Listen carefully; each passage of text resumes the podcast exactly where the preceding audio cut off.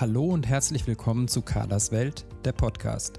Deine Sendung für gesunde Ernährung, nachhaltigen Konsum und unseren Alltag in einer Welt voller Herausforderungen. Hier geht es um gesunde Ernährung und die nötigen Hintergrundinfos, entspanntes Kochen im Alltag, ein stressfreieres Leben, Genuss und Spaß mit hochwertigen Lebensmitteln, um ein verantwortungsvolles Leben und um interessante Menschen, deren Projekte und Biografien. Viel Vergnügen mit der neuen Folge von Carlas Podcast. Ich begrüße dich zu einer neuen Expertenfolge in meinem Podcast. In der letzten Folge unserer Expertenreihe haben wir uns mit der Laktoseintoleranz beschäftigt. Heute geht es um die Fructoseintoleranz oder, wie es richtig heißen muss, um die Fructose-Malabsorption, also einer gestörten oder verminderten Aufnahme von Fructose im Darm. Übrigens ist das eine der häufigsten Intoleranzen überhaupt. Wir klären, was man unter einer Fructose-Malabsorption versteht, warum sich hinter Reizdarmsymptomen gar nicht so selten eine Fructose-Malabsorption verbirgt, welche Rolle die Darmflora spielt und warum Lacto- und Bifidobakterien so wichtig sind. Wie immer schlüpfe ich in die Rolle der Fragenden und gehe stellvertretend für euch mit Birgit in den Dialog, um das Thema mit ihr möglichst anschaulich zu umreißen. Da ich selber auch von einer Fructose-Malabsorption betroffen bin, ist das aber ein Thema, das mir natürlich ganz besonders am Herzen liegt und bei dem ich mich auch gerne mit meinen eigenen Erfahrungen einbringe. Ich wünsche dir viel Spaß mit der heutigen Folge. Werbung. In diesem Podcast sprechen Carla und Birgit über Fructose und welche Probleme sie mitunter verursachen kann. Denn während Obst und Gemüse für die meisten Menschen einen sehr gesunden Bestandteil ihrer Nahrung darstellen, verursachen sie bei anderen Beschwerden, die äußerst unangenehm sein können. In diesem Falle spricht man von einer Fructose-Malabsorptionsstörung, vulgo Fructoseintoleranz. Ein einfacher Atemtest beim Gastroenterologen kann darüber Aufschluss geben, ob etwaige Beschwerden von einer Fructoseaufnahmestörung herrühren. Der erste Schritt zur Besserung führt dann meistens über das radikale Einschränken von fruktosehaltigen Lebensmitteln, mindestens für eine gewisse Zeit. Doch wie setzt man diese Einschränkungen in der täglichen Ernährung um? Genau für die Ernährung in der sogenannten Karenzzeit haben wir unsere neueste Rezeptsammlung entwickelt. Sie richtet sich an Menschen, bei denen eine Fructoseaufnahmestörung sicher diagnostiziert wurde, die eine Karenzzeit durchführen müssen, währenddessen aber nicht vollständig auf Fructose verzichten wollen oder sollen. Die Aufnahme von Fructose wird hier radikal minimiert, maximal 2 Gramm pro Tag, jedoch bewusst nicht komplett vermieden. Diesen Ansatz verfolgt man unter anderem, damit die noch vorhandenen Rezeptoren für die Aufnahme von Fructose nicht weiter abgebaut werden. Außerdem kannst du die Rezeptsammlung auch verwenden, um nach der Karenzzeit Fructose langsam wieder in die Ernährung einzubauen und deine individuellen Toleranzgrenzen zu ermitteln. Wie bei allen unseren Rezeptsammlungen steht auch bei dieser Sammlung die Alltagstauglichkeit, Verfügbarkeit von Zutaten, einfache Zubereitung, gängige Ernährungsgewohnheiten und der Genuss im Vordergrund. Schließlich sollen Kochen und Essen auch weiterhin Freude machen. Tipps für den Alltag runden die Rezepte ab und regen zu Variationen und eigener Kreativität an. Alle unsere Rezeptsammlungen findest du unter www.darmfreundlich-essen.de.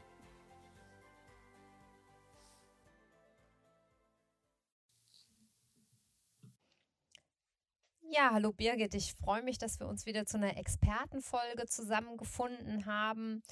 Und nachdem wir uns ja in der letzten Folge mit der Laktoseintoleranz beschäftigt haben, wollen wir jetzt beim Thema Intoleranzen bleiben und uns die Fructoseintoleranz genauer ansehen, richtig? Ja, genau, so hatten wir das vor. Dann würde ich dich jetzt ganz gerne wie immer mit meiner Einstiegsfrage starten und dich fragen, was versteht man denn genau unter einer Fructoseintoleranz? Ja, Fructoseintoleranz ähm, fällt, wenn man jetzt googeln würde, ähm, unter die sogenannten Malabsorptionsstörungen. Das heißt, es ist letztendlich eine sogenannte Fructoseverwertungsstörung. Das heißt, der Darm und hier genauer der Dünndarm kann eben nur eine begrenzte Menge aufnehmen, nämlich absorbieren, daher auch Absorptionsstörung, ähm, und muss dann hier genau wegen wie die äh, Laktoseintoleranz abgegrenzt werden zu allergisch bedingten Unverträglichkeiten. Mhm.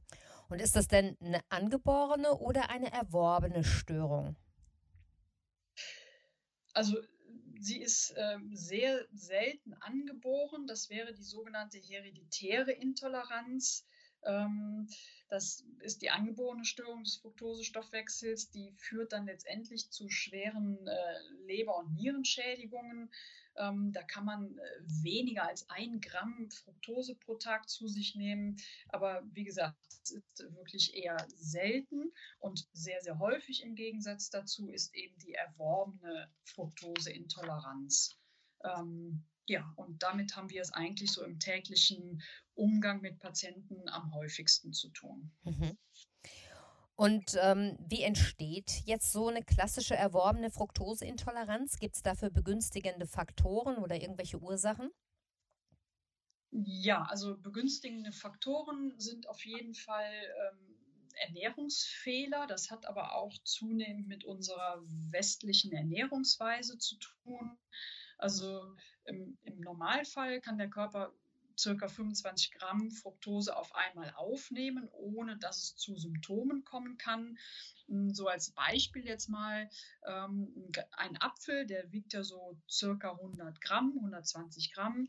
Das wären so circa 9 Gramm Fructose. Das heißt, ähm, den kann man eigentlich üblicherweise problemlos äh, verstoffwechseln und aufnehmen. Wenn man aber jetzt mal im Gegenzug äh, Datteln nimmt, die ja sehr fructosereich sind, da wären bei 100 Gramm Datteln, wäre man schon bei 31 Gramm Fructose. Und da würde der Darm jetzt schon Probleme bekommen. Und ähm, weil ich so die Ernährungsfehler angesprochen habe und die westliche Ernährung, wir müssen uns ja zunehmend äh, auseinandersetzen mit ähm, Fructose-Sirup. Man nennt das dann High-Fructose-Kornsirup, der Mais-Sirup. Der ist eben extrem extrem fruktosehaltig und hier werden eben viele Lebensmittel mit gesüßt. Ähm, und da macht uns dieser hohe Fructoseanteil dann eben letztendlich über den Darm zu schaffen. Ähm, und dann kommen natürlich noch äh, andere Ursachen in Frage, da kommen wir aber später ja noch zu. Mhm. Und ähm, sind denn dann eventuell auch Leute betroffen, die viel Zucker mit Obst ersetzen? Also so dieses klassische statt mit weißem Zucker mit Datteln süßen und sowas. Das wäre dann ja auch schon sehr häufig, ich, ich denke jetzt an Kuchen, der gebacken wird oder sowas, sehr häufig im sehr hohen Fructosebereich, richtig? Ja, genau. Also ne, das würde sich ja dann noch steigern, wenn wir jetzt sogar über getrocknete Datteln reden. Ne? Da entzieht man dem Obst ja das Wasser und dadurch steigt ja schon der Fructosegehalt nochmal. Aber wie gesagt, Datteln an sich sind ja schon fruktosehaltig und wenn ich dann den klassischen Haushaltszucker nehme, da hat man ja auch das Problem, dass der eben nicht nur aus Glucose, aus Traubenzucker besteht, sondern eben zu gleichen Anteilen auch aus Fructose. Das heißt, da hätte man jetzt schon eine sehr hohe Ladung an Fructose. Genau. Mhm. Und was sind so die typischen Symptome bei einer Fructoseintoleranz?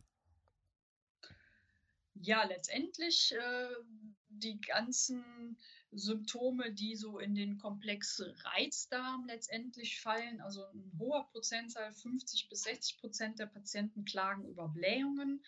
Ähm, ein geringerer Anteil, 30 bis 40 Prozent, äh, bekommt dann auch Durchfall. Seltener ist die Verstopfung. Und dann gibt es aber auch äh, sogenannte extraabdominale Symptome. Ähm, und hier ist eben bekannt, dass die Fructose auch ähm, ein, eine Aminosäure binden kann, nämlich das Tryptophan, was dann im Darm weiter verstoffwechselt wird, eigentlich zu Serotonin. Und Serotonin kennt man ja so als äh, Stimmungsneurotransmitter. Ähm, insofern wären dann so extraabdominelle Symptome bei einer Fructoseintoleranz, dass es auch zu depressiven Verstimmungen kommen kann, zu Schlafstörungen, äh, Kopfschmerzen, Migräne. Also das kann schon sehr weitgreifend sein. Mhm. Und hier müsste man dann auch nochmal, weil du hast es angedeutet, nochmal deutlich sagen, dass eben viele, ähm, die mit Reizdarmsymptomen diagnostiziert sind, ganz gut dran tun, eine Fructoseintoleranz auszuschließen, ne? weil das ja super ähnlich ist.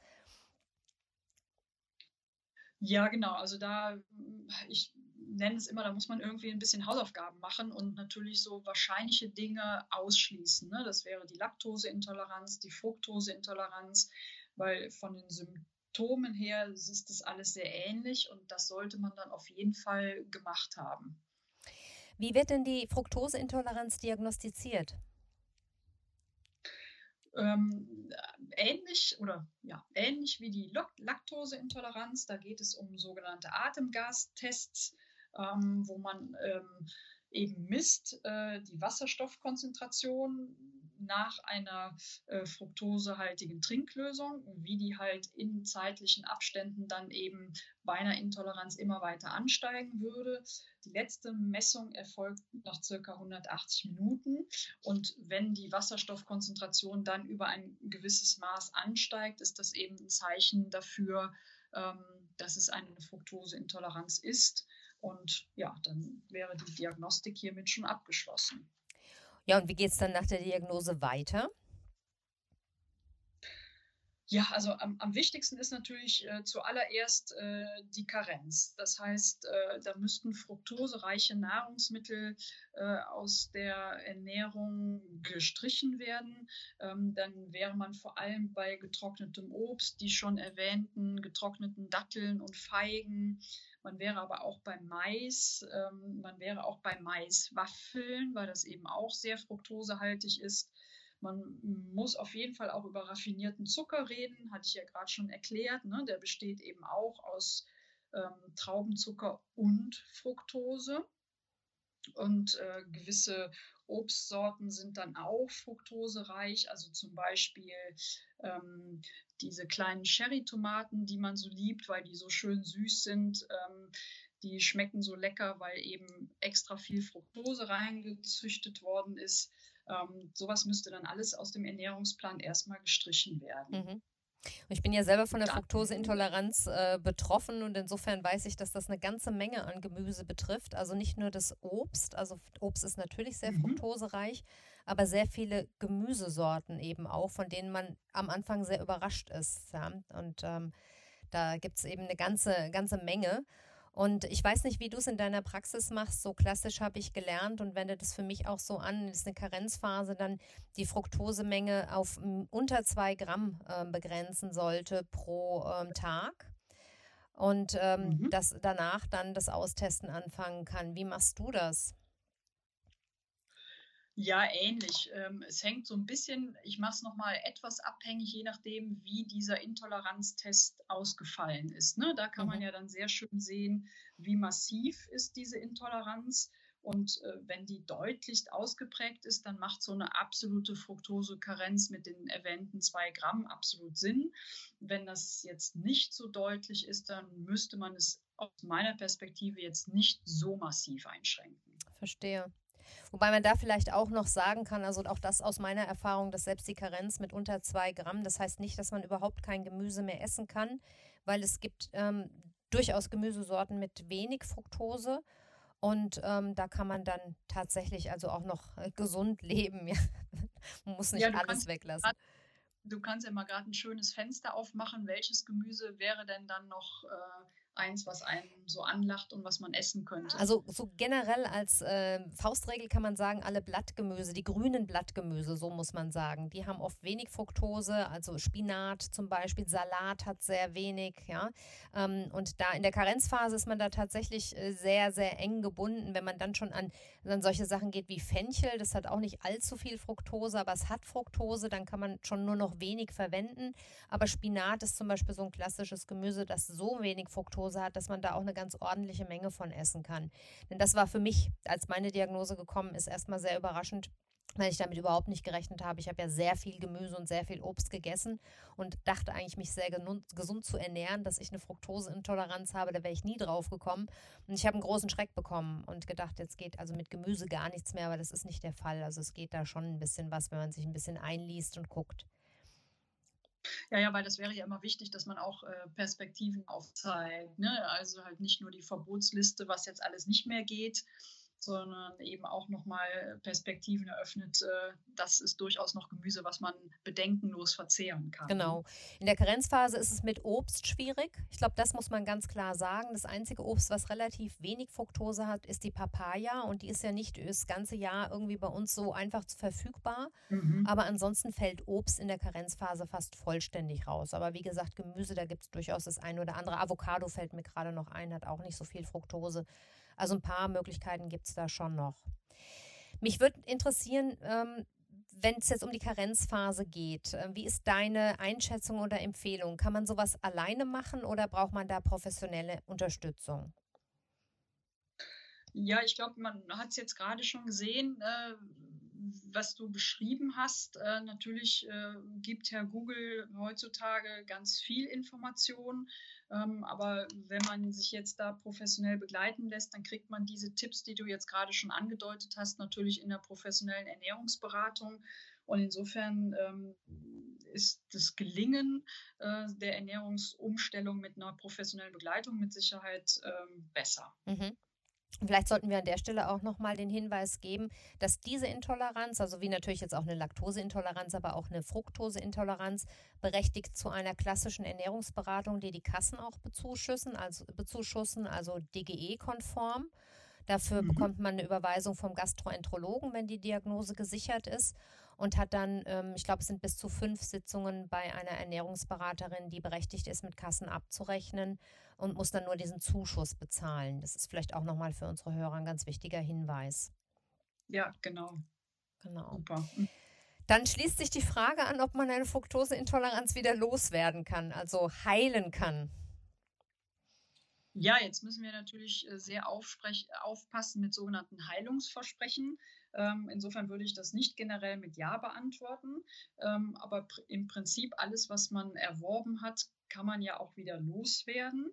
Ähm, und ähm, da wäre jetzt so ein bisschen die Frage, ähm, weil letztendlich muss die Fructose ja über den Dünndarm, über sogenannte Rezeptoren äh, aufgenommen werden. Das heißt, letztendlich ist es dann auch entscheidend, ähm, wie gut geht es dieser Dünndarmschleimhaut.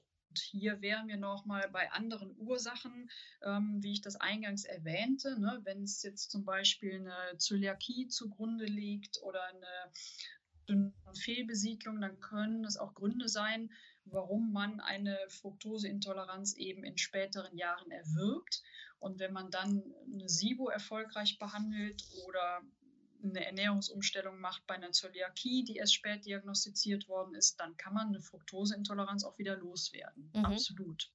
Genau, da ist es auch, äh, von meiner Seite aus nochmal wichtig, dass man gerade äh, Glutenunverträglichkeiten nochmal unbedingt mit im Blick hat, weil die nochmal auch einen Hinweis darauf geben würden, dass die Schleimhaut nicht richtig funktioniert. Wichtig fällt mir noch ein, die Pankreaselastase sollte man bestimmen lassen, weil tatsächlich niedrige Elastasewerte auch zu einer Fructoseintoleranz führen können und überhaupt eben auch weitere Intoleranzen im Blick haben. Also in dem Moment, wo eine Fructoseintoleranz diagnostiziert wird, glaube ich, muss man ein bisschen weitläufiger gucken. Und wenn es der Gastroenterologe nicht tut, dann eventuell eben auch einen Heilpraktiker hinzuziehen. Ne? Ja, könnten wir den Bogen fast noch weiter spannen. Man sieht jetzt schon, wie komplex das eigentlich ist, ähm, weil äh, im Darm ja die berühmte Darmflora sitzt.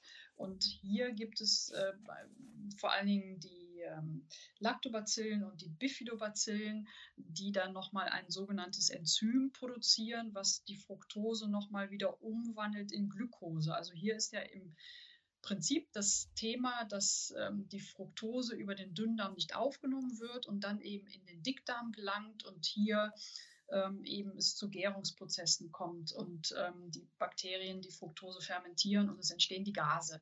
Und ähm, diese Lacto- und Bifidobakterien, die produzieren eben ein Enzym, was dann Fructose im Endabschnitt des Dünndarms nochmal umwandelt in Glucose und so eigentlich äh, diese Intoleranzen verhindert. Das heißt, wenn es jetzt äh, eine Darmdysbiose gibt, eine Verschiebung dieser, dieser physiologischen Darmflora, kann das auch mit ein Grund dafür sein, dass eine Intoleranz auftritt. Und dann hätte man auch hier wieder einen therapeutischen Ansatz, dass man auch die Darmflora natürlich mit im Auge haben muss. Mhm. Gibt es denn auch Medikamente, die man einnehmen kann, jetzt ähnlich wie, wie bei der Laktoseintoleranz? Ja, genau. Also äh, super Anschlussfrage. Insofern ähm, das, was die Enzyme machen, nämlich dieses ähm, die Enzyme, Entschuldigung, das, was die Bakterien machen, nämlich dieses Enzym produzieren, das emittiert dann auch ein Medikament, was man apothekengängig erwerben kann. Und damit kann man eben auch verhindern, dass die Fructose in den Dickdarm gelangt. Also man kann sich hier auch über ein Medikament behelfen.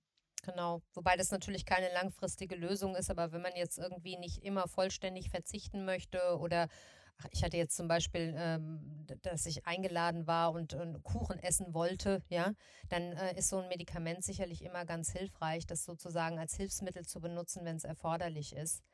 Und beim Thema Hilfsmittel würde mir noch der Traubenzucker einfallen. Was ist denn damit? Das ist ja auch ein ganz gutes Hilfsmittel bei Fructoseintoleranz. Ja, da muss ich lachen, genau. Also das, das liest man immer äh, im Internet, ne, dass die Fructose ähm, Absorption sich dadurch verbessert. Das ist auch so, weil es ja letztendlich immer um ein Gleichgewicht geht von äh, Glucose und Fructose im Darm.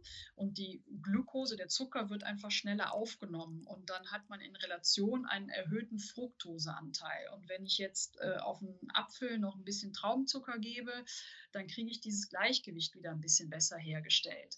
Das heißt, man hat im ersten Moment wirklich eine bessere Verträglichkeit der große Nachteil ist aber, dass das diese ähm, Rezeptoren im Dünndarm, die die Fructose aufnehmen soll, letztendlich negativ beeinflusst. Das heißt, ähm, diese äh, Rezeptorenleistung wird dadurch letztendlich beeinträchtigt und dadurch die Fructoseintoleranz mittel- bis langfristig eher schlechter. Das heißt, es ist auch nichts für den Dauergebrauch. Hier muss man Absolut. vielleicht nochmal sagen, Traubenzucker hört sich ja für viele wieder so an, weil Traube, Obst gleich Fructose, aber das stimmt nicht. Das muss man eben immer wieder sagen, das ist die Glucose. Und deshalb ist ja. Traubenzucker auch etwas, was von ähm, jemand mit Fructoseintoleranz sehr gut vertragen wird. Und deswegen ist das zum Beispiel auch als Mittel dann irgendwie zum Backen oder Süßen geeignet. Aber so wie du eben ausgeführt hast, sollte das auf gar keinen Fall zu einer Dauerlösung werden, sondern sicherlich eine Ausnahme bleiben. Und ähm, um die Rezeptoren ähm, positiv zu beeinflussen, sollte dann eben der persönliche Fructose-Toleranzwert irgendwo ermittelt werden nach der Karenzphase, um auszutesten, was man persönlich verträgt und sich dann eher daran orientieren. Sehe ich das richtig? Genau, perfekt zusammengefasst. Und ähm, bei der Fructose ist es wirklich eher ein Mengenproblem. Ne? Da macht die Dosis das Gift. Und die Frage ist, welche Begleiterkrankungen sind da vielleicht noch dabei, die diese Fructoseintoleranz letztendlich verursacht haben. Ne? Und das hatten wir ja schon erwähnt, Bauchspeicheldrüse, ähm, Dünndarmfehlbesiedlung, Gluten und Verträglichkeit Zöliakie. Genau. Mhm, genau. Für mich war nochmal interessant, ich hatte in einer Fortbildung auch nochmal gehört, dass die Fructoseintoleranz praktisch die häufigste Intoleranz überhaupt ist. Ne? Das hat sicher, du hast es ja am Anfang ausgeführt, mit unserem Lebensstil zu tun. Und ich würde ganz gerne so aus, auf Basis meiner eigenen Erfahrung nochmal den Hinweis geben, dass es ähm, auch zum Beispiel auf Facebook sehr, sehr gute Selbsthilfegruppen gibt für Menschen mit Fructoseintoleranz, wo man dann einfach gerade nach so einer Diagnose auch seine Fragen stellen kann oder überhaupt Informationen findet. Das fand ich immer ganz hilfreich, da reinzulesen. Und last but not least darf ich vielleicht auch den Hinweis geben, dass ich gerade selber an einer Rezeptsammlung für die Karenzphase arbeite, eben auf Basis die, meiner oh. eigenen Erfahrungen und auf Basis dieser ähm, unter zwei Gramm Methode, ähm, also mit lauter Rezepten, die im Maximum ein Gramm Fructose enthalten werden, sodass man sich daraus dann seine Mahlzeiten zusammenstellen kann während der Karenzphase. Und mir war dabei wichtig, dass eben Gemüse nicht außen vor gelassen wird, denn das machen viele dann so, dass sie sagen, sie machen eine Karenzphase eben ausschließlich mit Nudeln und Fleisch. Das halte ich für nicht, äh, nicht äh, unbedingt gesund und äh, deshalb war mir wichtig, da Alternativen zu entwickeln. Das würde das ich auch ganz gerne noch. Wirklich ähm, bin ich begeistert, das wusste ich ja noch gar nicht, bin ich begeistert, weil ähm, das ist ja wirklich was, was äh, absolut fehlt. Ja, also ähm, ein angeleitetes Kochbuch für so eine Fructoseintoleranz. Ähm, das ist äh, meines Wissens im Moment nicht wirklich erhältlich. Genau, das war nämlich auch meine Erfahrung, als ich in die, gerade als ich in die Karenz gegangen bin. Also für die Fructoseintoleranz an sich gibt es Kochbücher, aber nicht für die Karenzphase. Und ähm, ich war völlig auf mich selbst gestellt. Gott sei Dank durch meinen Hintergrund und meine Ausbildung war ich da nicht, nicht überfordert mit. Aber ich habe dann sofort gedacht, das muss man eigentlich, muss man das dokumentieren und Menschen an die Hand geben, die ähm, so eine Diagnose bekommen. Und es äh, sind ja nicht alle damit geboren, irgendwie jetzt zu wissen, wie sie, wie sie auf ein Gramm Fructose am Tag kommen. Und da ist das vielleicht ganz hilfreich. Super. Ja, dann würde ich sagen, ähm, oder ich würde dich fragen, ähm, aus deiner Sicht gibt es noch etwas, was du gerne hinzufügen würdest äh, zum Thema oder denkst du, es ist rund soweit? Nee, ich finde es rund. Also vielleicht kann man abschließend, wir hatten es schon gesagt, nochmal wirklich darauf hinweisen, äh, die große Gruppe der Reizdarmpatienten, dass man da wirklich auch gut diagnostiziert und da die Intoleranzen eben auch mit im Blick hat. Ja, und den Gastroenterologen wirklich auch darauf festnagelt, dass Untersuchungen gemacht werden, dass man sich eben nicht einfach mit einem Reizdarm abspeisen lässt. So war es bei mir. Ich habe äh, mhm. meine Reizdarmdiagnose, glaube ich, vor zehn Jahren, wenn nicht länger, bekommen und hätte, glaube ich, schon viel früher, viel besser ähm, an meine Problematik herangehen können, wenn das nicht immer so diese Ausweichdiagnose gewesen wäre. Mhm. Also darauf beharren, dass die, die gängigen Untersuchungen gemacht werden, die Atemtests. Genau. genau. Dann danke ich dir sehr, Birgit, für deine Zeit und freue mich auf unsere nächste Folge. Mach's gut. Ja, wie immer sehr gerne. Danke. Tschüss. Ich freue mich, wenn du auch aus dieser Folge ein paar neue Erkenntnisse ziehen konntest oder wir dir das eine oder andere, das du schon wusstest, nochmal ins Gedächtnis rufen konnten. Wenn du Fragen oder Anregungen zu dieser oder zu einer anderen Folge hast, melde dich gern. Du findest alle Kontaktdaten von Birgit und mir wie immer in den Show Notes. Falls du dich für meine Rezeptsammlung zur Fructoseintoleranz interessierst, schick mir sehr gerne eine E-Mail an info darmfreundlich-essen.de, dann informiere ich dich gern, sobald die Sammlung erschienen ist. Auf der Website Darmfreundlich Essen findest du Infos zu allen meinen Rezeptsammlungen.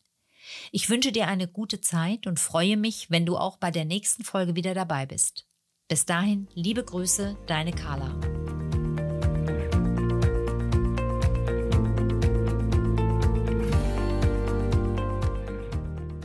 Das war eine neue Folge von Carlas Welt, der Podcast.